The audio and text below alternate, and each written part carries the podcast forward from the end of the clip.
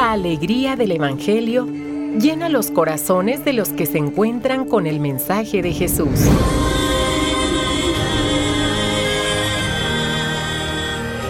El Evangelio de hoy. El Evangelio de hoy. En voz de Monseñor Sigifredo Noriega Barceló. Escuchemos.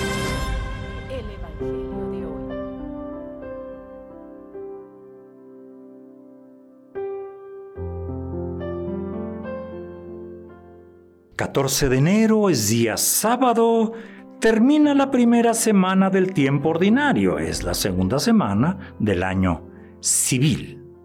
Hoy se sugiere la misa votiva de Santa María de Guadalupe.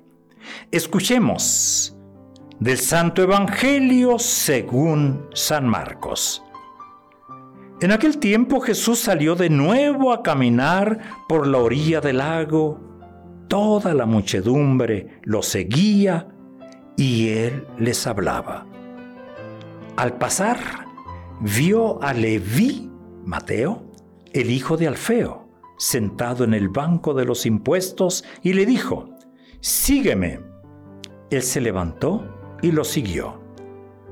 Mientras Jesús estaba a la mesa en casa del Leví, muchos publicanos y pecadores se sentaron a la mesa junto con Jesús y sus discípulos, porque eran muchos los que lo seguían. Entonces, unos escribas de la secta de los fariseos, viéndolo comer con los pecadores y publicanos, preguntaron a sus discípulos, ¿por qué su maestro come y bebe en compañía de publicanos y pecadores? Habiendo oído esto, Jesús les dijo, No son los sanos los que tienen necesidad del médico, sino los enfermos.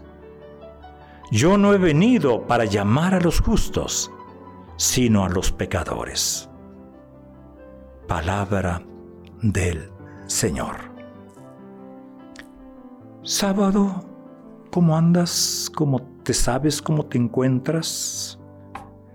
¿Cansado de las fiestas de diciembre y de principio y de fin de año? ¿Cansado, abierto, recuperado? Bueno, es mes de enero. Vamos llegando casi casi a la mitad.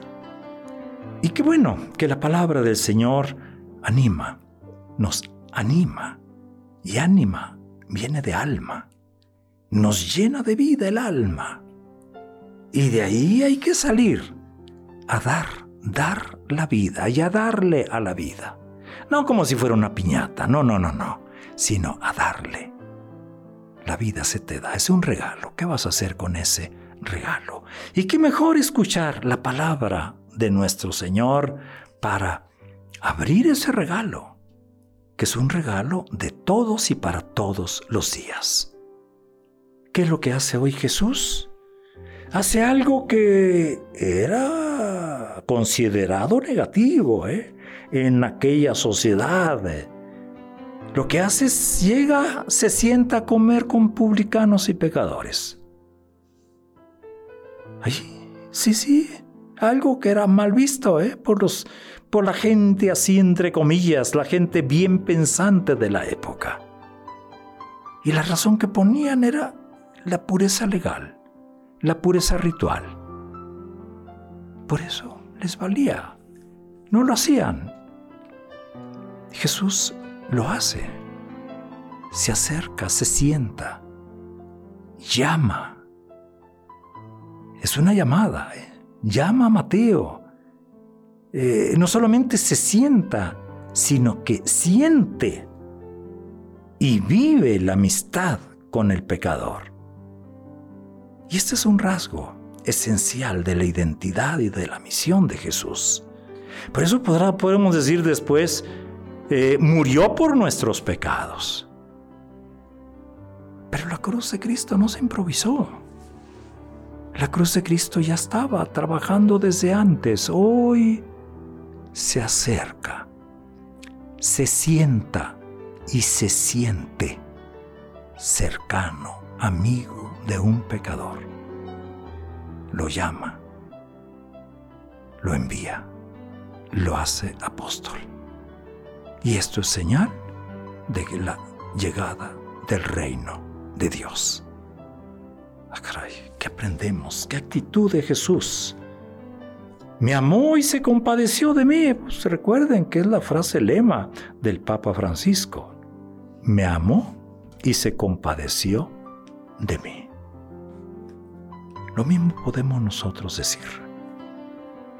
Pero hay que tomar la actitud de Mateo para aprender de él y dejarnos mirar por Jesús, dejarnos llamar por Jesús. ¿Qué es lo que pasa a veces en nuestro corazón? Decimos, no, yo no necesito a nadie ni de nadie. Nos creemos fuertes en todo. Y esto nos va llevando a, a creernos autosuficientes. Ya, ya, ya, ya, ya, ya. Y esto con o más frecuencia nos lleva a alejarnos de Dios y nos lleva a despreciar a los demás. Sí, alejarnos de Dios o tener una relación muy convenenciera con Él nada más, una relación muy superficial. Y nos lleva a ningunear, a pisotear a los demás. Tenemos que aprender de Mateo y tenemos que aprender de Jesús. Y hoy ese es el mensaje. Dejémonos querer. Dejémonos querer como se dejó querer hasta el fondo Mateo y aquellos pecadores. Aquellos no tienen nombre, proponle tu nombre. A lo mejor tú estás sentado o estabas sentado en esa mesa o sigues sentado en esa mesa de pecadores. Déjate querer. Y Jesús te va a sanar. Te va a sanar a través del perdón. Y eso Jesús nos lo pide hoy a nosotros. Reconócete, sé humilde necesitado de la presencia de Dios, de la presencia de los demás. Siéntate fortalecido por la presencia de Dios. Y es lo que quiere Dios. Que seamos estas personas humildes, que de veras no solamente anhelan y desean, sino que se ponen en camino, abren las puertas de su casa.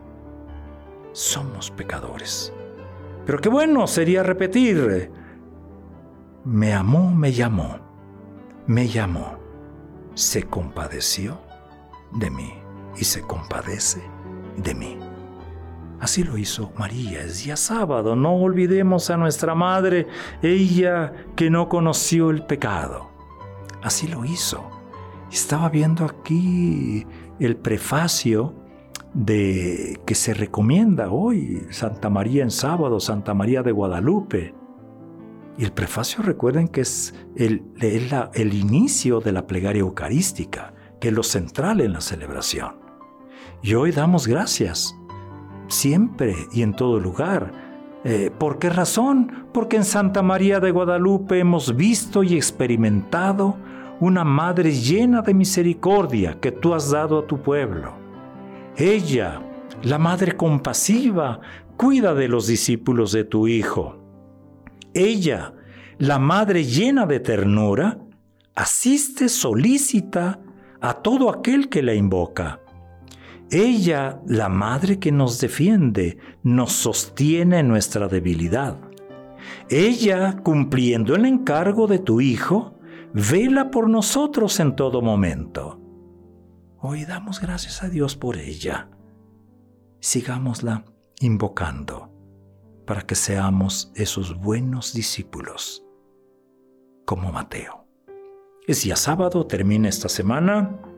Dios nos conceda lo que más necesitamos para estar siempre con Él y estar siempre bien con el prójimo, con los hermanos que Dios nos ha dado. Buen día.